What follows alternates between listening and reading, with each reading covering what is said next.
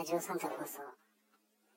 えー、現在時刻17時、17時30分です。えー、久しぶりにですね、あのー、ヨギー大輔くんとです、ヨギ大輔くんの、えー、ちょっと動画を視聴しました。なんか、さゆちゃんと、なんか何度か、えー、討論みたいなこともやっていたようで、まあでもね、あの、N 国界隈ではですね、まあ、ヨギ大輔くんが、まあ一番、まあお利口さんかなと、まあ思いましたね。ただやっぱし、うん、やっぱり議論っていうのはですね、やっぱし、お互いある程度、あの、お利口さんじゃないと、まあ議論って成立しないんですよ。まあ、さゆちゃんはもう皆さんもね、ご存知の通り、あの、まあ議論なんてできる、まあレベルに達してないというか、まあ、まだまだまあ成長段階というか、まあ今後はまあね、期待はできるかもしれませんけど、まあ、成長を全然しないですから、まあ、議論ができるようになるか、なれるかどうかは、本当非常にまあ、怪しいところなんですけど、国民主権党をですね、支持してる人たちがですね、まあ、お金をどんどん、あの、お金をね、あげて、個人的に、まあ、応援して、まあ、その支持者のお金でですね、いろんなことをすることに関しては別に、まあ、自由かなと私は思いますけど、まあ、税金を使えるとですね、まあ、これから私もね、やっぱ批判していかないといけないとは思いますけど、国民主権党のさゆちゃんがですね、ちょっとまあ、選挙に立候補して当選する可能性は、まあ、極めて低いかなと思って、まあ、私は安心してるんですけど、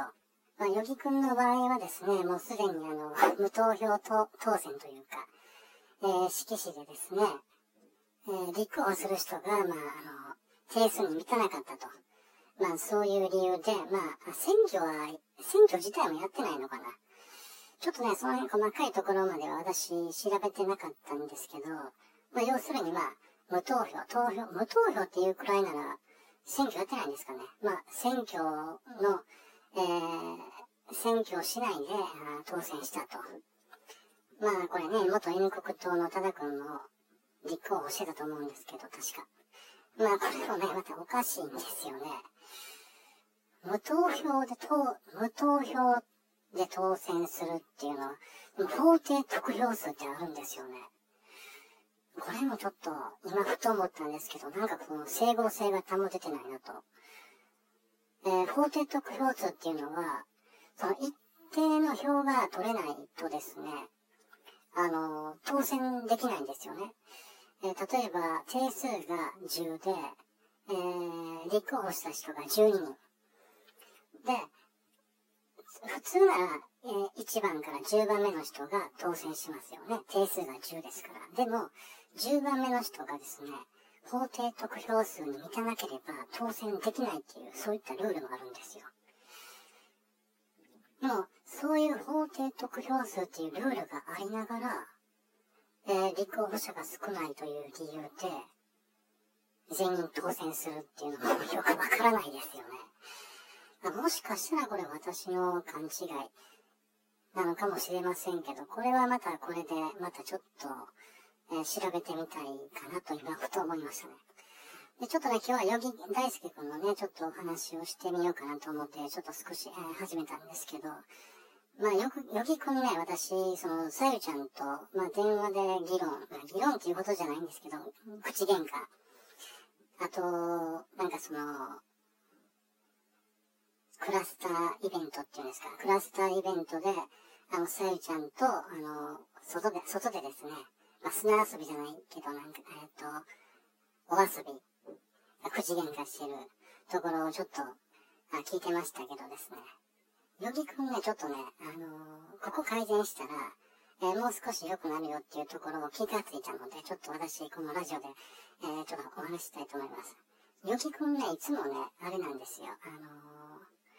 例えば、さゆちゃんに対して、あなたは、こういうこと言ったでしょって、さゆちゃんに言うわけですよね。でも、さゆちゃんいつもね、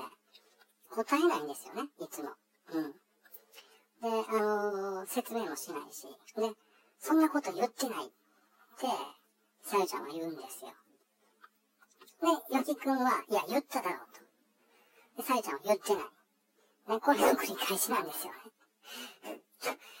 もうほんとね、ちょっと、で、ヨギ君ね、ちょっとね、あの、今後のこともあるので気をつけてもらいたいのが、例えばですね、さゆちゃんが、さゆちゃんこの間こういうこと言っただろう。ね、根拠を示せとかね、そういうこと言ったとき、さゆちゃんは、いや、そんなこと言ってない。で、さゆちゃんが、あの、言い返してきたとしますよね。じゃあ、それどういう意味な、意味なのと。今説明してよと。ね。その場で説明させればいいんですよ。それね、すごい目立つんですよ、ヨギ君の場合。うん。こんなこと言ってただろうとかね、あんなこと言ってただろうとか、えー、そういう感じで、あの、さゆちゃんを、えー、批判するのはいいんですけど、相手がもしね、いや、俺はそんなこと言ってないって言うたら、じゃあどんなこと言ってたの？とか、じゃあ今説明してくれよと。説明を求めればいいんですよ。そしたら話が前に進むので、あのね、ヨギ君とサイちゃんの話聞いててもですね、もう全然前に進まないから、もうほんとね、辛い。もうさっさと質問しろよって、と思いました。私のね、放送、ヨギ大輔君は聞いてないのかもしれませんけどですね、まあ、ヨギ君のファンの方がね、もし聞いたらですね、私がこういうことを言ってたよっていうことを、えー、大輔君にあの、お伝えください。えー、少しはね、あの、建設的な議論になるんじゃないかなと思います。この辺で終わりにします。えー、最後までお聴きいただき、どうもありがとうございました。また放送します。